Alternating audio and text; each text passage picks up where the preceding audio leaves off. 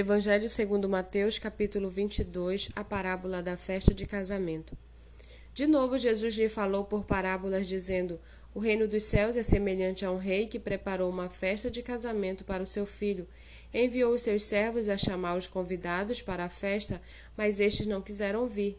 Enviou ainda outros dizendo: Digam aos convidados: Eis que já preparei o meu banquete, os meus bois e animais da engorda já foram abatidos e tudo está pronto. Venham para a festa. Mas os convidados não se importaram e se foram, um para o seu campo, outro para o seu negócio, outros, agarrando os servos, os maltrataram e mataram. O rei ficou furioso e, enviando as suas tropas, exterminou aqueles assassinos e incendiou a cidade deles. Então disse aos seus servos: a festa está pronta, mas os convidados não eram dignos. Vão, pois, para as encruzilhadas dos caminhos e convidem para o banquete todos os que vocês encontrarem. E saindo aqueles servos pelas estradas, reuniram todos os que encontraram, maus e bons, e a sala do banquete ficou cheia de convidados. Mas quando o rei entrou para ver os que estavam à mesa, notou ali um homem que não trazia veste nupcial e perguntou-lhe: Amigo, como você entrou aqui sem veste nupcial? E ele emudeceu.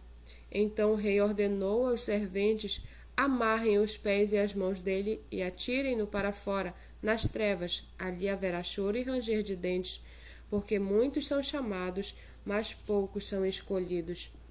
Então os fariseus se retiraram e consultaram entre si como surpreenderiam Jesus em alguma palavra e enviaram-lhe discípulos juntamente com os herodianos para lhes dizer: Mestre, sabemos que o Senhor é verdadeiramente o que ensina o caminho de Deus de acordo com a verdade, sem se importar com a opinião dos outros, porque não olha para a aparência das pessoas.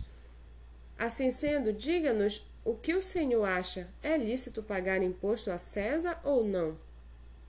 Mas Jesus, percebendo a maldade deles, respondeu: Hipócritas, por que vocês estão me pondo à prova? Mostrem-me a moeda do imposto.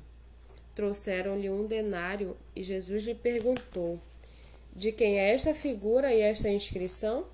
Eles responderam: De César. Então Jesus lhes disse: Deem, pois, a César o que é de César e a Deus o que é de Deus. Ouvindo isto, se admiraram e, deixando-o, foram embora. Naquele dia, alguns saduceus que dizem não haver ressurreição aproximaram-se de Jesus e lhe perguntaram: Mestre, Moisés disse: Se alguém morrer não tendo filhos, o irmão desse homem deve casar com a viúva e gerar descendentes para o falecido. Ora, havia entre nós sete irmãos. O primeiro, tendo casado, morreu, e não tendo descendência, deixou sua mulher para o seu irmão.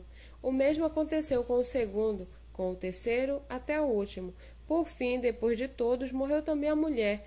Portanto, na ressurreição, de qual dos sete ela será esposa? Porque todos casaram com ela. Jesus respondeu: O erro de vocês está no fato de não conhecerem as Escrituras nem o poder de Deus. Porque na ressurreição nem casam, nem se dão em casamento, mas são como os anjos no céu. Quanto à ressurreição dos mortos, vocês nunca leram o que Deus disse a vocês? Eu sou o Deus de Abraão, o Deus de Isaac e o Deus de Jacó?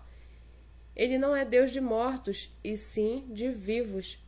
Ouvindo isto, as multidões se maravilharam da sua doutrina.